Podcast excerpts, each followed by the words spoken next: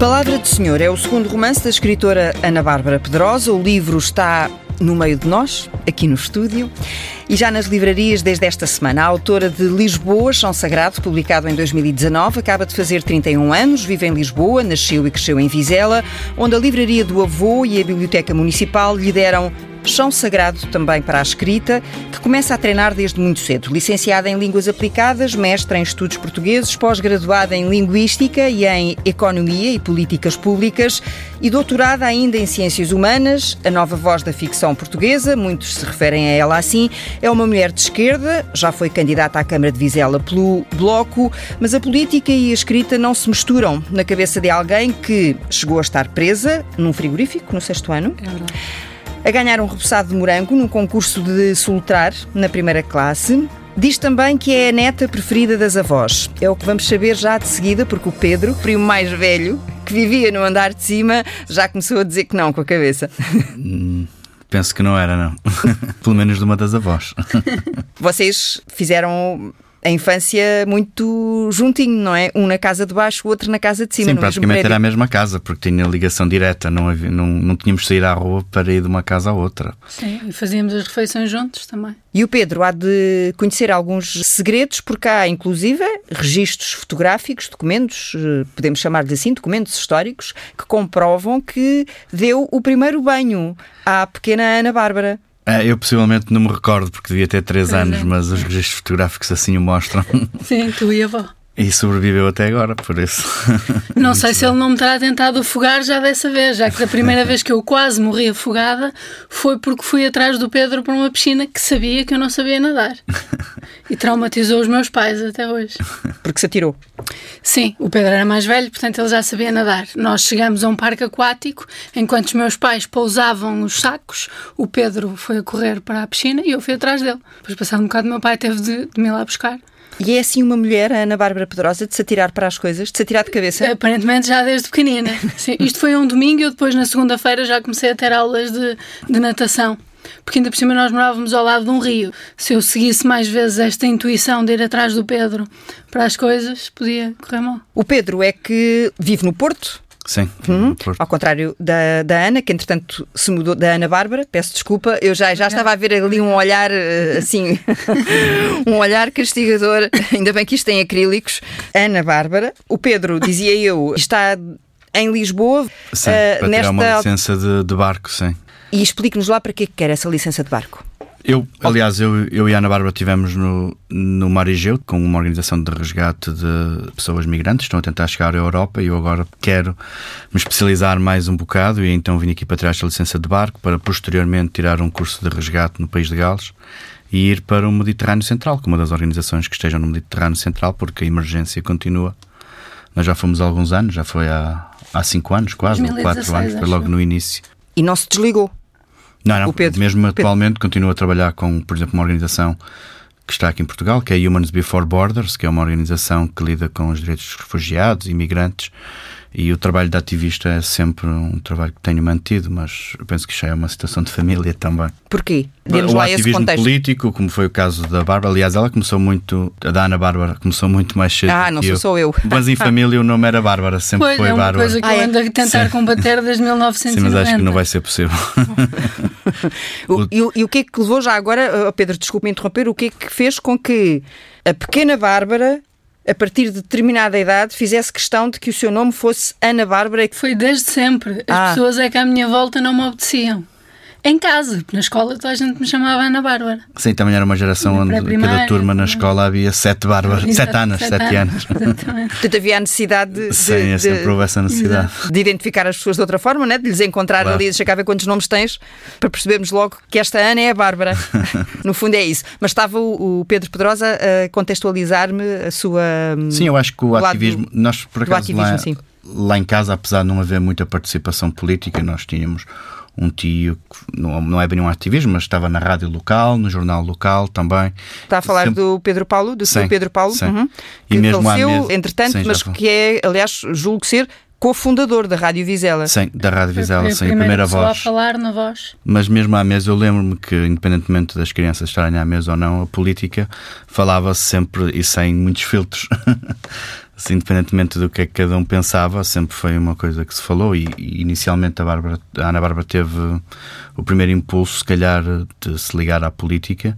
Aos 12, 13 anos, onde quis entrar para o Bloco de Esquerda, mas não deixaram. Mas não deixaram, exatamente. tinha enviado um e-mail, tinha acabado de descobrir a internet, portanto, através do teu computador, certamente, e enviei um e-mail ao Bloco a perguntar se podia aderir.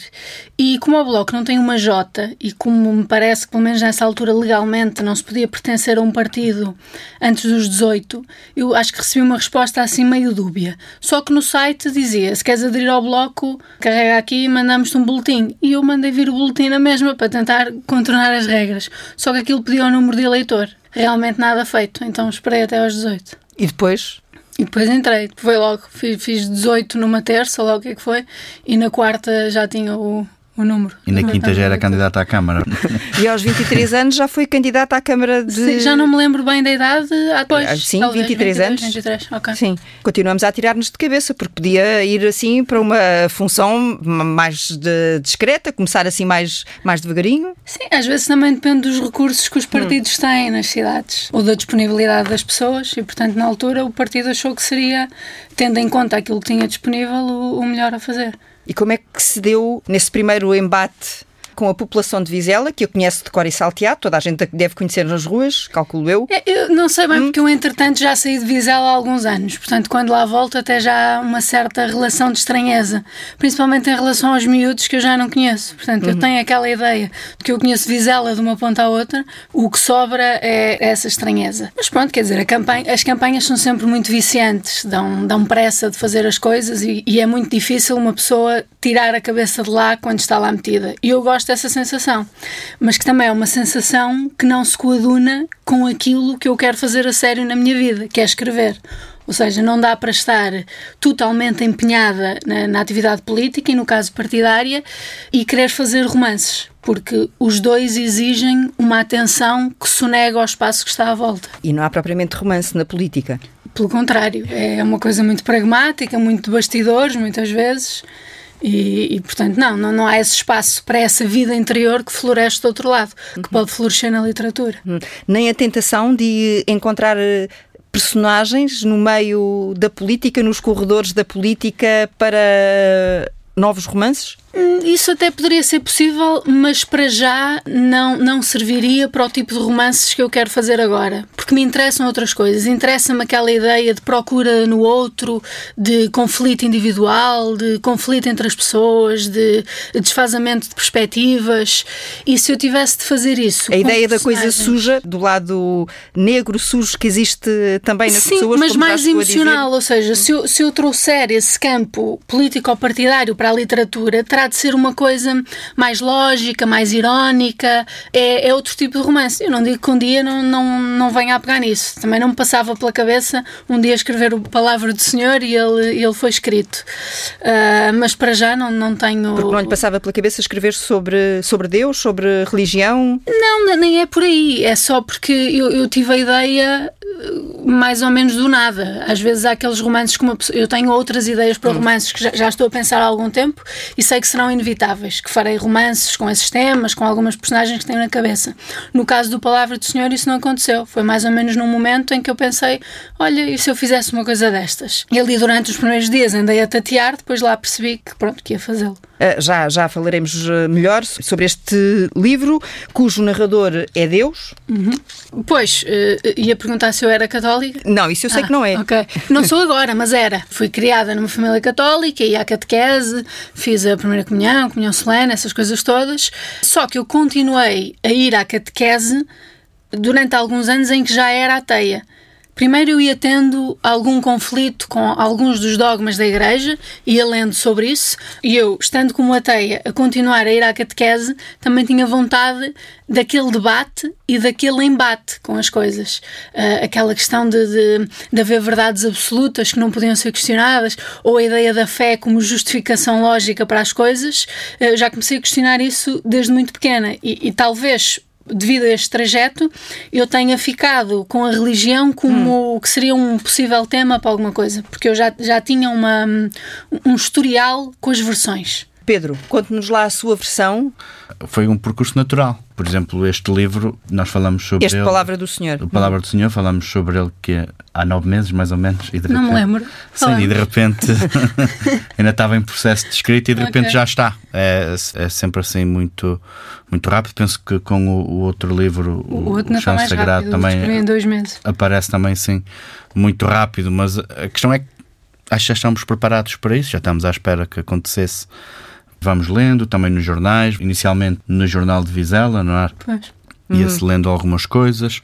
E alguém, o Pedro ou outro alguém da família já teve acesso aos tais textos que ela guardava, ela, Ana Bárbara Pedrosa, Eu guardava não. a sete chaves isso, desde miúda? Isso nem os meus olhos podem ver neste momento. Mas continuam guardados. Eu acho que devem estar na casa da minha mãe. Há para lá uns cadernos, não devia estar a dizer isto porque ela pode ouvir a entrevista e lá e pode ir. Exatamente. Vou confiar nos meus gatafunhos para impedir essa missão, mas acho que estão para lá. Mas eu não olho para coisas antigas. Sinto asco pelas coisas que escrevo e, portanto, não volto a elas. Não voltará à palavra do Senhor. Já está totalmente arrumado na minha cabeça. É, é como uma compulsão que se mata.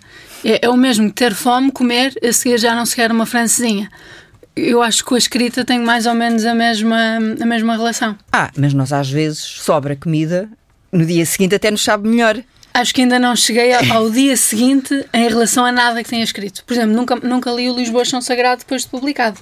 Folhei-o, li às vezes uma outra, um outro excerto para algum vídeo ou para, para alguma apresentação, mas não me passa pela cabeça pegar no livro e lê-lo de uma ponta à outra. Este segundo romance, editado pela Bertrand, que está agora a ir para as livrarias eh, e, portanto, com o país desconfinado, o que vai acontecer? Eh, vem aí umas feiras do livro, há já, há já uma eh, em Lisboa esta semana, depois por aí fora. O que vai acontecer é que, obviamente, a Ana Bárbara vai ser convidada para participar em muitas sessões. Como é que se relaciona com o leitor, não estando já virada para voltar ah, a olhar sim, para o livro. Mas são coisas de âmbitos hum. diferentes. Ou seja, eu gosto da ideia de debater o livro e é engraçado receber o olhar de outra pessoa, o olhar de um leitor sobre este livro, mas esse debate apetece-me. Apetece-me saber como é, que, como é que o livro é recebido. Isso é diferente de lê-lo. É eu já o li, portanto já, já sei o que é que lá está. E acho que olhar para uma coisa que está completa hum. cria sempre algum desconforto. Eu, mas eu, eu não gosto de lidar com a minha imagem que já existe. Por exemplo, ver um vídeo meu publicado é inconcebível. E é a mesma coisa. Mas é um vídeo atual, um vídeo textos, antigo, seja coisa, o que for. Qualquer coisa. Coisas que eu já não posso mudar, como é o caso do livro, que já foi publicado, uh, mas isso não invalida que eu queira, uh, queira fazer esse debate, que queira o feedback das pessoas que o leem e, e, principalmente em relação ao feedback de quem tenha lido os dois, porque são livros completamente diferentes. E acho que para quem leu o primeiro e para quem acha que, que, que, aquele primeiro é, é um estilo ou que, que não poderei sair daquilo ou que é um estilo que me marca, acho que este vai ser surpreendente por ser uma guinada tão radical. Então o que é que espera que diga, por exemplo, o Itamar, que vai estar presente uh, Sim, também já esta quinta-feira na apresentação do livro, ele que sobre o Lisboa São Sagrado de, disse isto. Este livro é uma lufada de juventude no meio da mesmice da nossa literatura contemporânea. É só uma frase, cito esta, Tamar Vieira Júnior. O que é que espera que ele retire deste livro? Ele já o leu e ele leu até uh, numa versão preliminar e nós tivemos uma videochamada de para aí duas horas em que estivemos a debater esse livro e a visão dele sobre aquilo que eu tinha escrito até foi muito importante por uns retoques que eu vinha dar. Eh, ele escreveu um romance que é o Tortarado, que é um romance formidável, eh, em que a ação gira em torno de duas mulheres e ele tem uma enorme sensibilidade para a condição feminina e para a forma como as mulheres são tratadas na literatura. E isso foi muito importante naquilo, naquilo que ele me disse sobre essa visão preliminar do Palavra do Senhor, porque ele questionou o que eu estava a fazer com a imagem de Maria. Porque o narrador é Deus e, portanto, o narrador falava de Maria na terceira pessoa.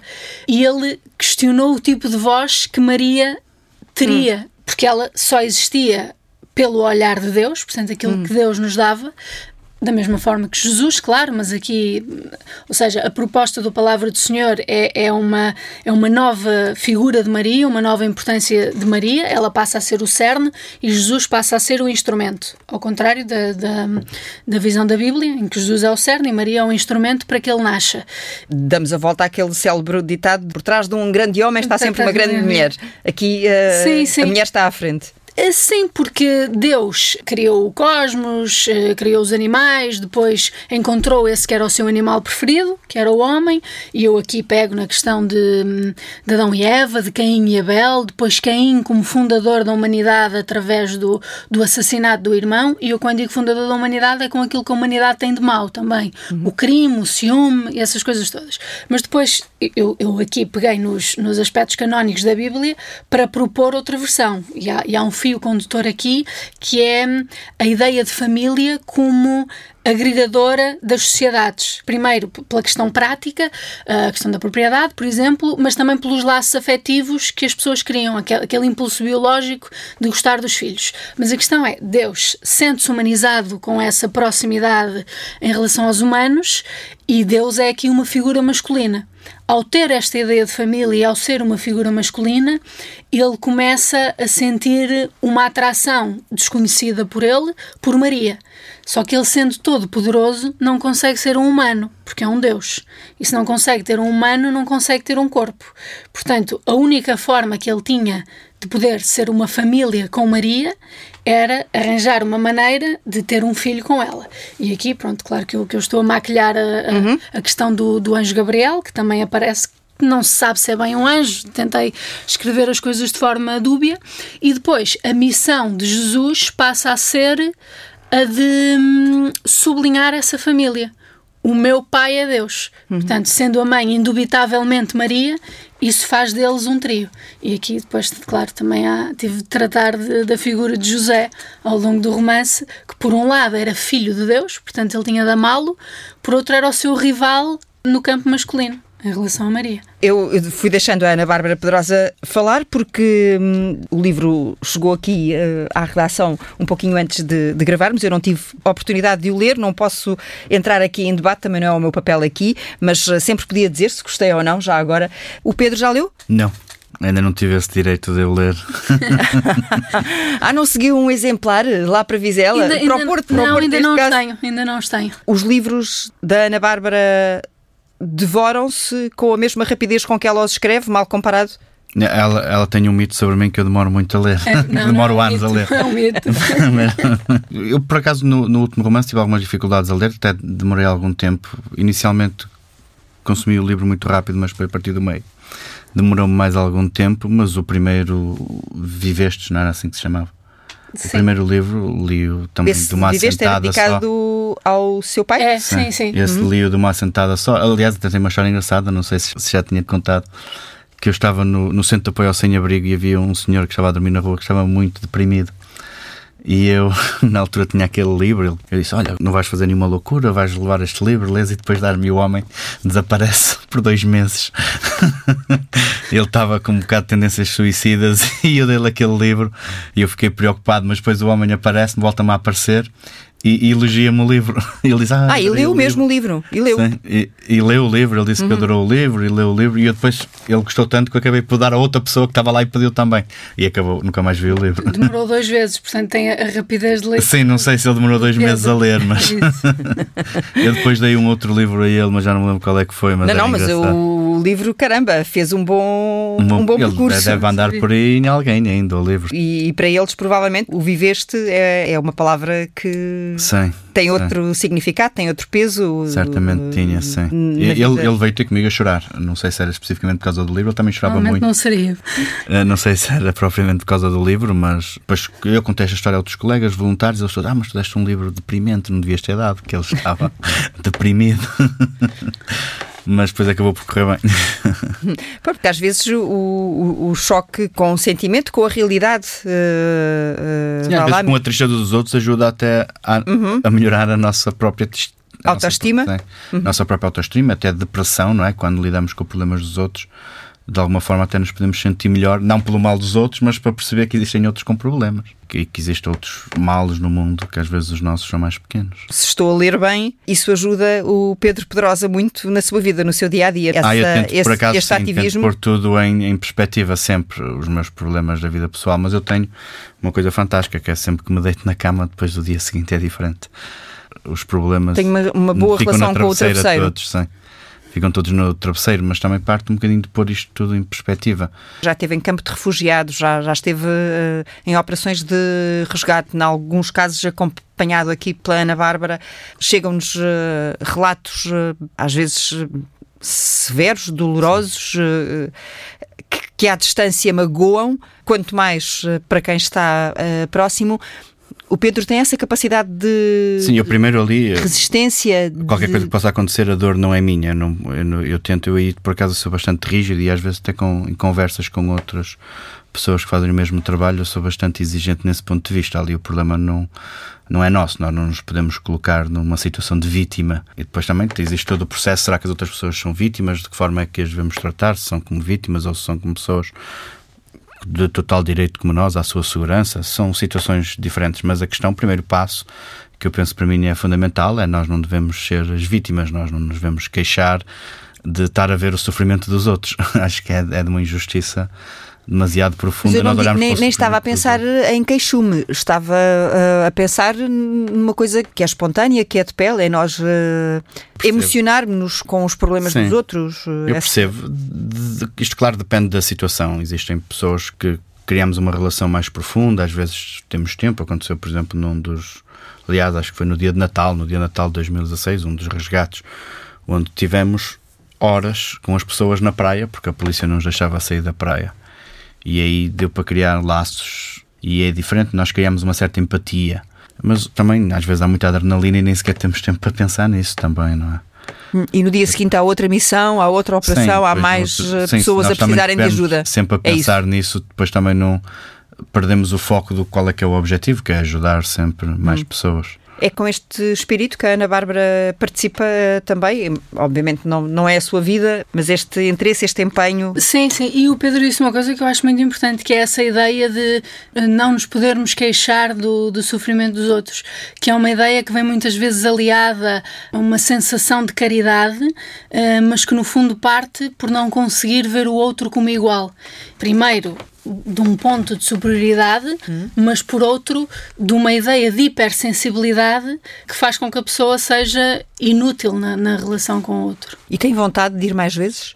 Eu, eu, dessa vez foi porque andava ali muito sobre a questão dos refugiados e, e, senti o impulso de estar também geograficamente próxima, de não ser só, só uma coisa que eu lia nos jornais. Aconteceu-me o mesmo quando fiz, por exemplo, uma viagem à Palestina.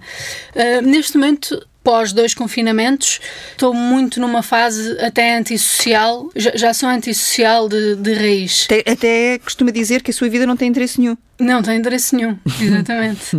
estou muito numa fase de, de, estar em casa a ler e a escrever e, e até de estar com pouca interação com outros. Ah, mas isso é a sua vida desde sempre. Porque mas vai variando, vai variando. Lá em Vizela costumava estar muito tempo sozinha. Sim, mas brin brincava muito na infância. Hum. Nós estávamos sempre na rua, não é? E, e, tinha o Pedro em casa, portanto também Sim, brincava sempre a jogar à bola connosco. Pois, Jogava a bola?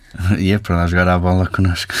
Vai, vai, para a baliza, é isso? Não, não, não. Era atacante e marcava golos, claro. para a baliza. Sim, mas na, na rua era só rapazes, não havia raparigas. Pois, pois, eu já estava a pensar numa fase posterior. Estava a dizer, sei lá, com 7, 8, 9, depois de jantar íamos sempre brincar para a rua. Quando é que isso já vai? Agora acho pois, que nem em é Vizela é... se deve fazer isso, ou pois, faz? Nós éramos hum. muitos miúdos naquela rua e entretanto cresceram todos e acho que não há miúdos novos, mas éramos para aí 20 miúdos. Depois andávamos todos na mesma escola. Era uma vida em, comuni em uhum. comunidade. Até na rua havia uma cadela comunitária. Era a Rita. A Rita, que era uma cadela que andava a jogar bola connosco também. E levava-nos à escola. À escola. Essa Rita nunca entrou em nenhum livro? Não. Nem a Rita, nem eu.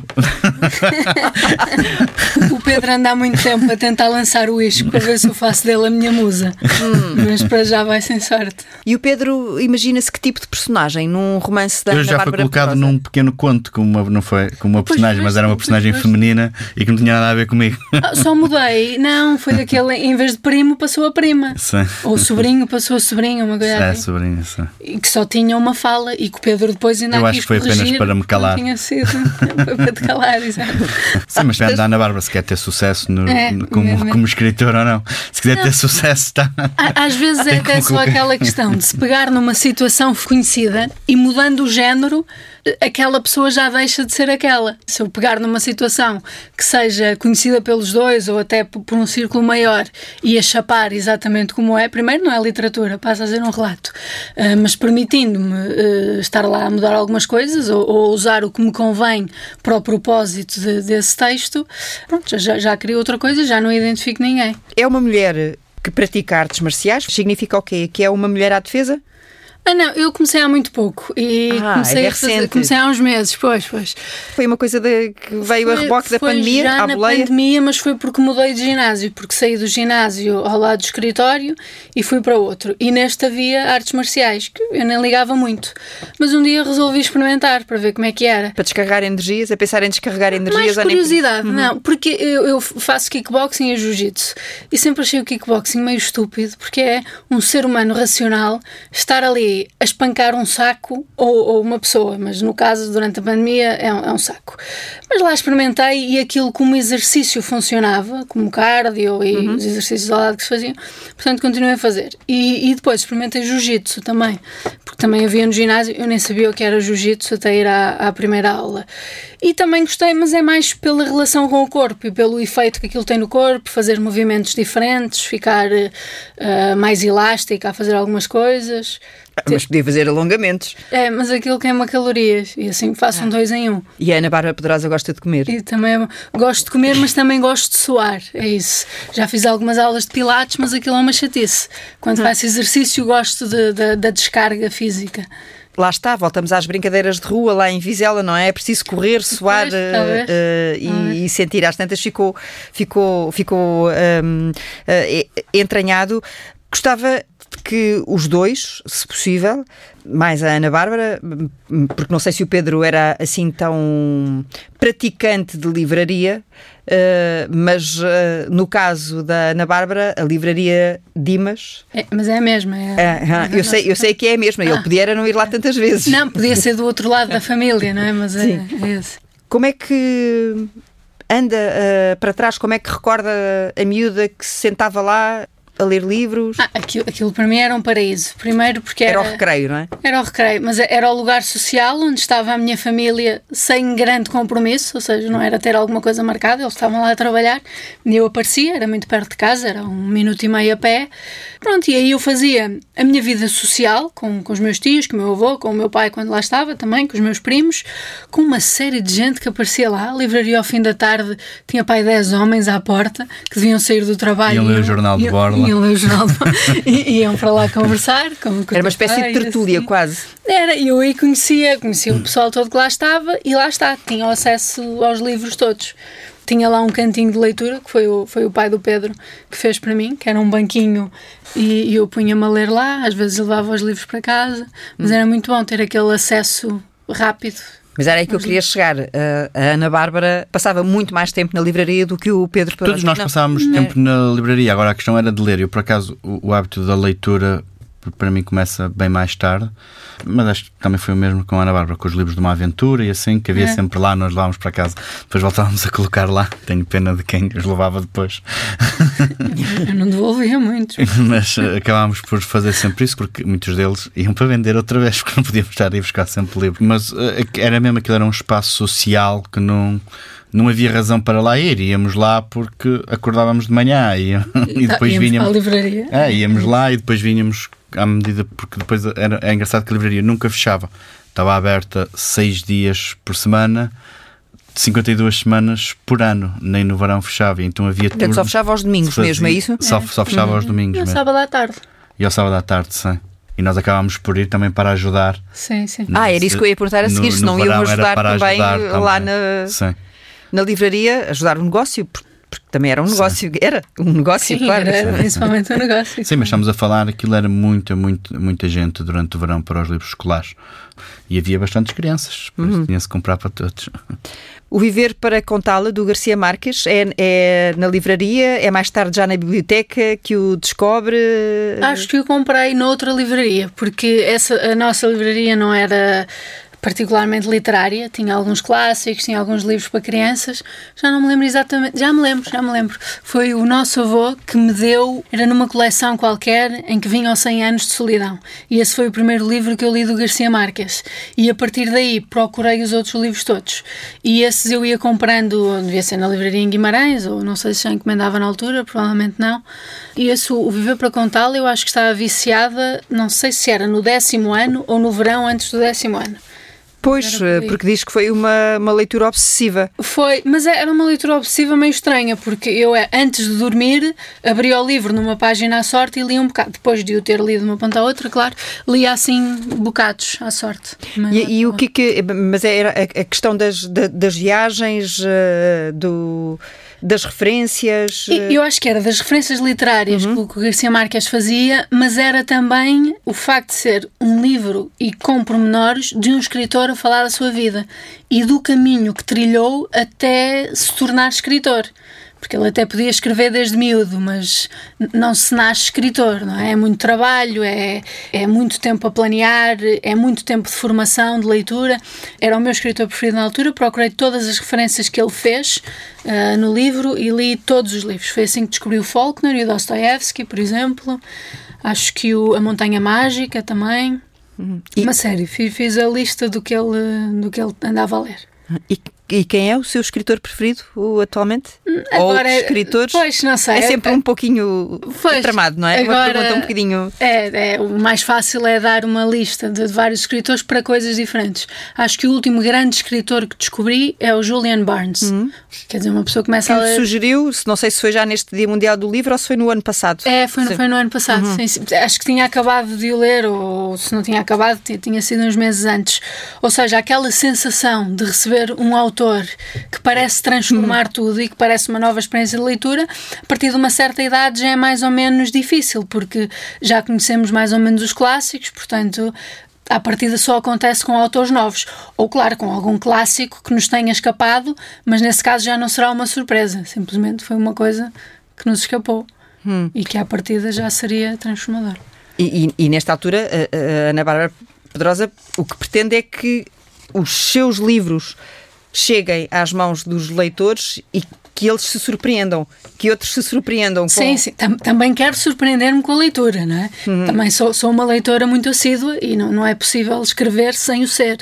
Mas sim, claro que agora me interessa esse outro lado da relação dialógica, ou seja, iniciá-la e, e, e, receber as reações de, de, quem leu o que eu faço. É curioso que o seu aniversário acontece no Dia Mundial do Livro. É, mas aí não tenho, não assumo qualquer responsabilidade, portanto. Era uma coisa que me dava muito jeito, principalmente na infância, porque como prendas de aniversário havia pessoas que me davam dinheiro e, e havia sempre feira do livro na escola. E o Pedro era daqueles que também lhe davam um livrinho ou isso ficava... Ui, não, não, me dava não, nada, não, não, não, só me dava nada. cabo da cabeça, Pedro. Eu acho que livros nunca foi algo que dessemos uns aos outros. Pois não, não. O teu pai dava-me dinheiro para eu comprar livros. De Vizela para Lisboa, enfim, passando por algumas cidades eh, do país, eh, por algumas outras cidades eh, do país, pouco do mundo a Ana Bárbara conhecia, mas de repente há uma fase da sua vida em que desata a viajar. Ainda não tinha viajado porque ainda não tinha tido possibilidade, ou, ou a viagem torna-se é também uma descoberta na sua vida? Sim, a viagem é uma descoberta também porque depende daquilo a que eu estava habituada. Eu não estava habituada a viagens porque, por exemplo, meu pai morreu quando eu era muito pequenina, portanto eu fazia a minha vida mais com a minha mãe, eh, que trabalhava até muito tarde, então tínhamos aquelas semanas de, de férias, mas Por isso é que mais... quando a Ana Bárbara aprende a ler, ela lhe diz que foi o dia mais feliz da vida dela, porque assim ficou mas. Aí, sim, mas ainda não tinha esse trabalho. Um, mas pronto, quer dizer, tínhamos, íamos mais no verão para as praias ali perto, e eu depois, foi no primeiro ano da universidade, já tinha ido a Londres uma vez. no primeiro ano da universidade ganhei uma bolsa de estudo para estudar nos Estados Unidos. Fui sozinha para outro continente, fui, fui meio à toa, porque eu me candidatei àquela bolsa, mais à sorte. Nessa viagem, eles deram-nos aquilo que chamavam pocket money, que era para as nossas despesas diárias. Eu não gastei nenhum desse dinheiro e quando voltei fui à França e à Suíça. A partir daí, todo o dinheiro que eu ia tendo ia orientando para as viagens, porque gostava daquela coisa de estar a ver coisas diferentes, paisagens diferentes, ouvir línguas diferentes e de me sentir totalmente anónima entre as pessoas. E quando totalmente anónima, quer dizer, não é que eu seja o Cristiano Ronaldo e que as pessoas venham ter comigo. É a questão das minhas raízes uh, não serem as mesmas das pessoas que estão lá. Hum. Eu estar a fazer uma viagem e pensar, olha, aqui à minha volta ninguém sabe quem é o Passo Escolho, por exemplo. Eu, eu gostava dessa sensação de, de anonimato e de solidão de estar no meio de uma multidão, mas de sentir essa solidão de vir de outro sítio e, e, daquelas pessoas terem todas referências diferentes. Mas, entretanto, encontrou um companheiro de viagem. Ah, sim, sim. Nos Estados Unidos, é verdade, sim. Estamos a falar do médium. Sim, sim, depois, e, okay. isso, e isso uh, mudou? Uh... É, foi logo no início, porque eu conheci-o nessa primeira viagem aos Estados Unidos, uh, mas fizemos muitas viagens juntas, já não sei a quantos países é que fomos juntos, daqui a um mês vamos fazer mais uma. Mas havia... Ah, estavam à espera do, do, do final do, do, do desconfinamento. Sim, é? sim, já tive. Uhum. Ele mora na Dinamarca, eh, já tivemos a adiar a viagem que queríamos fazer no ano passado, porque ele não podia sair da, da Dinamarca. Eh, mas sim, encontrei esse companheiro de viagens que acho que é a única pessoa eh, com quem eu cogito fazer viagens longas. Porquê? porque somos almas gêmeas em viagens. Gostamos os dois muito de ler, portanto não temos de estar em contacto permanente. Nenhum de nós se chateia se o outro quiser estar sozinho.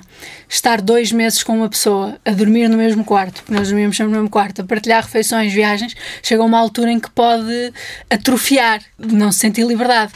E, e com ele é absolutamente tranquilo e dizer, ok, vai jantar sozinho hoje, ou ele dizer-me, olha, vou dar uma volta, vai fazer outra coisa qualquer, e não há a menor chatice. E depois, também somos muito relaxados na forma de fazer as coisas. Eu, eu tenho bons amigos com quem faço algumas viagens, mas aquilo é insuportável, porque eles querem acordar às 8 da manhã e andar a correr a cidade toda até às 8 da noite, e para mim isso não funciona. Tem de se estar a relaxar, a ver as coisas, temos o mesmo interesse em relação às coisas que queremos ver, e quando não temos, isso não é um conflito. Pronto, isto para além de, de sermos pessoas parecidas em termos hum. ideológicos e pessoais e isso. E agora, divide o seu tempo entre a escrita, aquilo que lhe dá mais gozo, creio eu, sim, sim, é, isso sim, que, é isso que a Ana Bárbara Pedrosa quer, mas uh, pelo meio tem de ganhar dinheiro também. Exato. Portanto, revisora, tradutora, linguista num projeto da Google, é, uh, linguista, cronista, e, cronista, vá, é, é, e crítica literária. Sim, cronista comecei há uns meses na, no Jornal A Mensagem de Lisboa. O meu trabalho full-time, ou seja, aquele em que eu tenho uma entidade patronal e um contrato e um horário de trabalho, é, é como linguista computacional trabalha com o algoritmo. É, sim, mais ou menos. Mais, mais ou menos, menos, não é? Porque o algoritmo identifica padrões. Sim, sim. Há uma certa parte de programação, às vezes, mas muito pouquinho. Trabalho em inglês, mas é, é um trabalho muito bom para quem escreve, hum. porque a partir do momento em que se para de trabalhar, aquilo sai da cabeça primeiro há um horário de trabalho, fecha, acabou. E depois, quer dizer, depois de fechar o computador, não fico a pensar em padrões de, de pesquisa nem nada. E, e, isso é muito não bom. Não é um trabalho que se leve para casa. Neste momento é porque trabalho em sim, casa, mas sim, mas tem sim, teletrabalho, mas sim, sim, mas, mas fecha, fecha-se a cabeça que... completamente, faz o, o que se tem de fazer e, portanto, em termos de disponibilidade mental e de conciliação com a vida pessoal e, no caso, vida literária, é, é uma coisa muito boa. E eu valorizo muito a parte de, de poder fechar a cabeça àquilo a partir do momento em que, em que paro de trabalhar. Quer dizer, quando sentir que, que a sua vida ganha rumo com os livros e que os livros uh, lhe dão o sustento, vá, não é? Bom, os livros alimentam sempre, mas que alimentam de facto, não tem necessidade desse tipo de, Bem, eu, trabalho. Eu não gosto sabe. de o fazer, ah. ou seja, não, não é um sacrifício. Claro que se puder ganhar o mesmo a escrever do que a fazer isto e a escrever, claro que prefiro só escrever. Mas eu também tenho a sorte de conseguir conciliar muito bem as duas coisas. Há muita gente que não consegue escrever enquanto está com projetos paralelos. Mas eu, eu o meu tipo de escrita também, de hábito de escrita, também se coaduna com ter uma, uma outra atividade. Então vamos lá, quais Sim, são os seus hábitos de escrita? Como é que a Ana Bárbara se organiza para escrever? Já percebemos que quando mete uma ideia na cabeça, aquilo é, É para todos, os, despachar. todos os tempos livres e escrevo obsessivamente porque fico, é quase como uma relação amorosa, fica-se apaixonada com a ideia de, de concretizar uma coisa. E se calhar o fim é como o fim de uma, de uma relação amorosa, em que já só se quer partir para outra. Eu acordo, trabalho um bocado, tenho reuniões de trabalho, hora de almoço vou ao ginásio, durante a tarde trabalho mais um bocado, tenho outra reunião, trabalho um bocado, ginásio outra vez, volto e a partir daí vou fazendo as outras coisas. Jantar, escrever, ler. Fins de semana, quando eu estava a escrever a Palavra do Senhor, os fins de semana eram todos para escrever. Pensava, ok, não tenho que trabalhar, portanto é, é o tempo todo. Mas não, nunca tive necessidade de me impor uma rotina. É mais ou menos quando eu sinto aquela vontade de lá estar, que lá está, quando eu estou a meio de um romance, é uma vontade muito hum, constante. E agora já está a pensar no próximo? Eu agora escrevi um terceiro que está na gaveta. E vai Ah, já está escrito gaveta. e tudo. Pois, vamos lá ver. Eu daqui a uns meses volto a pegar nele e posso achar que aquilo está horrível. E vai mostrar bocadinhos. Diz que gosta desse confronto com a crítica das pessoas em quem confia. Sim, ele já foi lido, uma outra versão já tinha sido lida por dois ou três amigos, e aí até é engraçado, porque funcionam até com um olhar quase de editores, porque eu mando o manuscrito com a legenda, diz mal de tudo o que puderes. Não me interessa nada aquela coisa de ah, está muito bonito e gostei muito. E quando me vêm com essa conversa, eu digo: olha, não me venhas cá com gostaste muito, porque isso não serve para nada. Diz-me o que é que achaste mal, porque isso é que me permite melhorar. E quando tenho amigos que conseguem fazer isso e que não têm o pudor em dizer o, o que está mal, esse olhar é muito útil. E às vezes esse olhar só serve para sublinhar coisas que eu já achava que estavam mal no livro. Porque às vezes uma pessoa pensa, isto se calhar não está muito mal, mas escapa. Mas só pensar isso ficamos, não é suposto escapar, é suposto estar bem. E então é bom receber esse feedback a dizer, pois realmente isto soa, soa estranho. E eu gosto sempre de fazer isso numa, numa versão preliminar, de colher alguns olhares diferentes e depois trabalhar o livro. Ah, mas vou deixar uns meses a descansar até poder olhar para ele sem vício. Reconhece a Ana Bárbara em tudo aquilo que, que acabamos de, de ouvir falar, Pedro? A prima? Mais ou Ou menos. só olha para ela como prima e ainda não consegue olhar para ela como escritora? Não é uma questão de olhar, é uma. eu Não sei, eu vejo como um trabalho, não é? E que a vida profissional sempre fica um bocado à parte das relações familiares. Mas sim, eu estava a ouvir a parte de levar até ao fim e eu, pelo menos, eu vejo, da minha parte, até sinto inveja porque eu não consigo levar uma coisa até ao fim. e, e pronto, aí nota-se alguns traços de personalidade, o, quase essa Que aí sim ambição, identifica esse desejo, com, com a miúda com quem cresceu, não é? começar a escrever e levar até ao fim, nota-se essa teimosia e, e mesmo que esteja que não esteja perfeito, depois o aperfeiçoar, nota-se aí uma certa teimosia, que é algo que somos Uhum. Que, diferentes. que vos distingue, não é? Sem que nos distingue. sim. Porque sentia isto já quando ela era mais miúda, às Ah, tantas sim, ia sim. tratar da vida dela? Ele é que era. Não, não, super Ela é teimosa é. e, sim, sim, e, e de ideias fixas. Ao ponto de gerar várias discussões lá em casa, especialmente com o avô e tudo, sim. Ah, pois era. Discussões sobre Sobre tudo e mais alguma coisa. a começar sobre o machismo do avô. Sim, sim, não, isso levava-me aos arames. e como é que o avô reagia? Quer dizer, eram daqueles homens antigos que andavam sempre de fato. Já não sei exatamente o que é que ele dizia, mas lembro-me que ficava louca às vezes. É, Mas sim. não te lembras, não? Não, era aquelas coisas que ele esperava de uma, de uma neta rapariga de fazer. Ah, Devia ser aquela coisa de. Deixar que era uma Maria Rapaz. Não, não, de Não? ser suposto eu aj- ajudar a lavar a louça, mas Coisas o assim. Pedro era um rapaz e não tinha de fazer nada. E eu depois ajudava a minha avó a lavar a louça às escondidas. Era um Pensar- statement. Era um statement, dizia nem pensar, esperava que toda a gente saísse da mesa e depois, como o Pedro também não se chegava à frente, é? eu voltava e dizia: Olha, eu trato aqui da louça, mas não digas nada a ninguém. Isto eu não sei se é verdade, devia No ser fundo, é mesmo, Verdade? mesmo às avó não escondidas. disse nada a ninguém. No fundo, no fundo, ela partia a louça toda. Possivelmente. Pelo menos do ponto de vista da, da argumentação. Creio que a banda, a música também é, é importante. Aqui nos agradecimentos da palavra do Senhor, a Ana Bárbara faz referência à banda so- sonora necessária para a escrita do livro. A música dá-lhe ritmo. Sim, eu, eu passei este livro a ouvir músicas da missa. Para me sentir ali naquela ideia do pão da vida, quem me come não morrerá, e então aquilo ajudava-me a entrar no espírito. Só que esse livro foi escrito numa fase de, de confinamento mais a sério, portanto, a, a- Sandra Cunha, que está nos agradecimentos, que é, é a minha namorada, teve de ouvir música da missa o tempo todo, já revirava os olhos de manhã à noite, porque ela não só é uma ateia convicta, como senta-se até um grande embate com a religião. Não, não há de ter sido uma convivência fácil. Era, foi um verdadeiro sacrifício. Foi um verdadeiro sacrifício. Foi um silício até. É o amor, é o amor. É o amor. Também às vezes obriga a alguns uh, sacrifícios e, de facto, perante as circunstâncias, nada, nada a fazer. Lisboa é a mais fêmea das cidades escreve a Ana Bárbara Pedrosa, quando foi obrigada a ficar distante, é que se deu conta desse lado feminino uh, da cidade, desse lado apetitoso e de apetite ah, não, acho que já, já tinha essa noção. Eu acho que a ideia de Lisboa é que é uma cidade muito gaiteira, são muitas cores a levar com luz de cima. É fácil uma pessoa andar pelas ruas, mesmo que seja naquelas vielas escuras, a sentir-se feliz. A luz de Lisboa é quase inigualável. O Tejo é uma, uma paisagem é, é, tudo formidável. É por isso que eu até tenho às vezes pena do, do Pedro por morar no Porto, numa, eu cidade, numa cidade escura e fria. Mas realmente senti muita falta de Lisboa quando estava no Brasil, por causa da cidade fisicamente, que foi a cidade que eu escolhi, porque não sou de cá, mas também porque era cá que eu tinha a minha vida social toda, social e política na altura. Então cheguei ao Brasil onde não conhecia ninguém e sentia muito a falta do andamento que eu tinha aqui. Lisboa é a mais fêmea das cidades.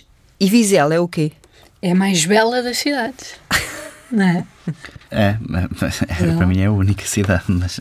Sim, Vizela é, é, é, diferente. É, é, é, uma relação quase umbilical. Parece um minion contente quando ando lá, mesmo que esteja sozinha, porque fico a olhar para as coisas a sorrir. É a imagem dessa cidade que é a minha e dessa cidade que é também a minha infância e a minha família praticamente toda. Palavra do Senhor, Ana Bárbara Pedrosa, segundo o romance, mas ficámos a saber que já há um terceiro na gaveta pronto a sair, ou talvez não, ver se há. Estas foram as palavras da senhora Ana Bárbara Pedrosa. Muito obrigada. Obrigada, Pedro. Muito obrigado também obrigado. por ter vindo aqui à rádio.